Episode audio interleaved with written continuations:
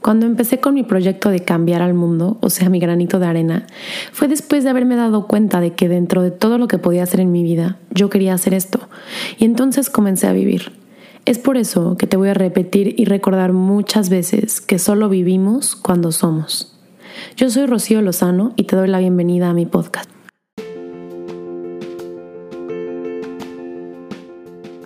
Pienso en el corazón, me imagino que es la fuente de la creatividad, la fe y la fortaleza. Eso sí, a veces es un concepto muy complicado, pero por eso te invito hoy a que juntos podamos conocer sus latidos. Hola, ¿cómo están? Bienvenidos todos, bienvenidos todas a este nuevo episodio de Latidos. Hoy vamos a hablar de algo rápido, cortito, sí, pero creo que vas a salir motivada y motivado después de escuchar esto y espero que así salgamos todos para, para ser mejores que ayer.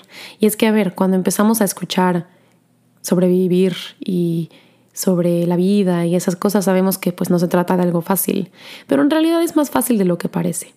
Hay cosas que hemos adaptado o adoptado en nuestra vida que lo han hecho complicado. Porque, a ver, si lo decimos nada más así, deberíamos todos de disfrutar, de convivir en paz, de compartir, de ayudar al otro, de sonreír. Y es que a veces en muchas partes del mundo, muchas personas, y aquí sin generalizar, lo han hecho todo lo contrario. No saben disfrutar, pues hay estrés, el ritmo de la vida es muy rápido.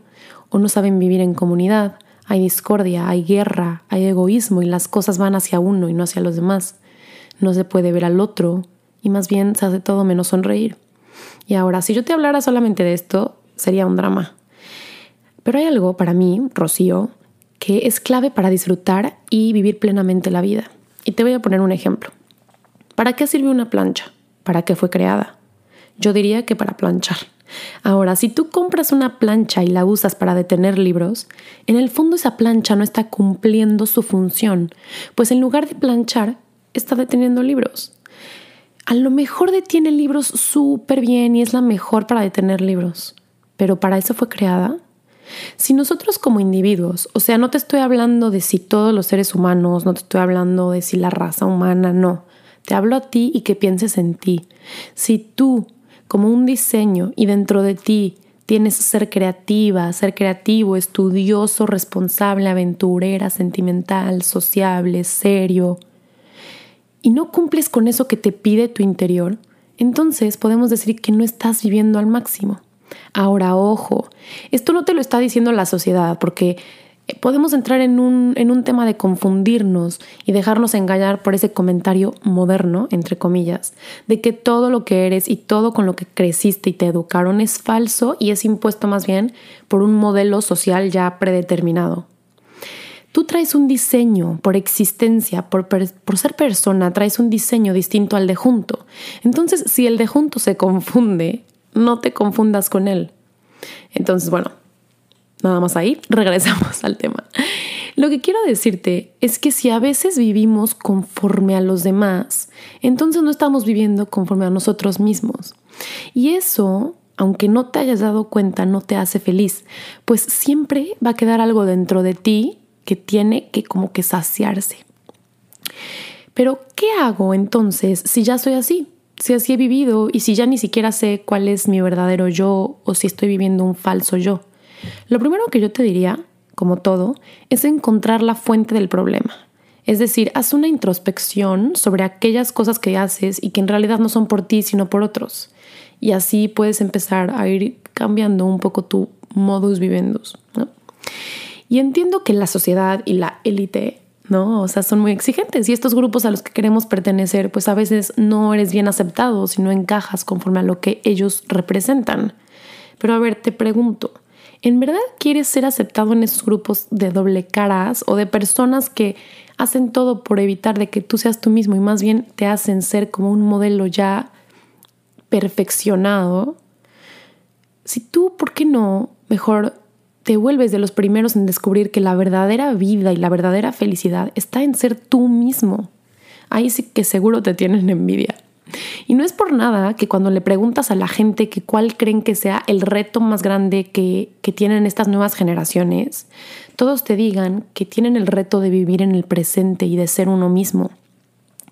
Esto se refiere a ser auténticos, no saben qué es ser auténticos. ¿Tú sabes qué es ser auténtico? Porque para mí ser auténtico es explotar el potencial que tienes tú, tú diferente al de junto. Es ser tú, tu propio ser, tu interior, un ser que no se parece al de nadie más. Los jóvenes y los niños de hoy en día tienen ese gran reto de tratar de no ser como los demás. Y a ver, las redes sociales, sí, sí, sí, son un problema y ya estamos cansados de escuchar tanto porque en realidad no vamos a dejar de usarlas. Pero estas han creado como una hegemonía de un estilo de vida, la personalidad, de ideología, de ideales. De hecho, yo diría que han idealizado una vida perfecta. Una que ahora resulta que todos quieren, exactamente quieren todos esa vida, quieren la misma que el de junto. Y Dios mío, qué aburrido. No podemos vivir así. Yo quiero invitarte a que antes de que me calle y ya me vaya, pienses si tú eres parte de esos copiones. ¿Has adaptado en, tu vida alguna conducta o algún estilo de vida que haya cambiado tu personalidad por el hecho de pertenecer o por el hecho de como que eh, camuflajearte con el resto de la sociedad? Revisa en tu vida y haz una introspección de si lo haces por ti o lo haces por los demás. Y por último, esto es súper importante. No creas que cuando yo te digo contagia tu alegría, contagia tu sonrisa, se trata de que hagas que los demás sonrían porque tú sonríes, sino se trata de motivar a que cada uno por su parte y a su manera encuentren qué los va a hacer sonreír.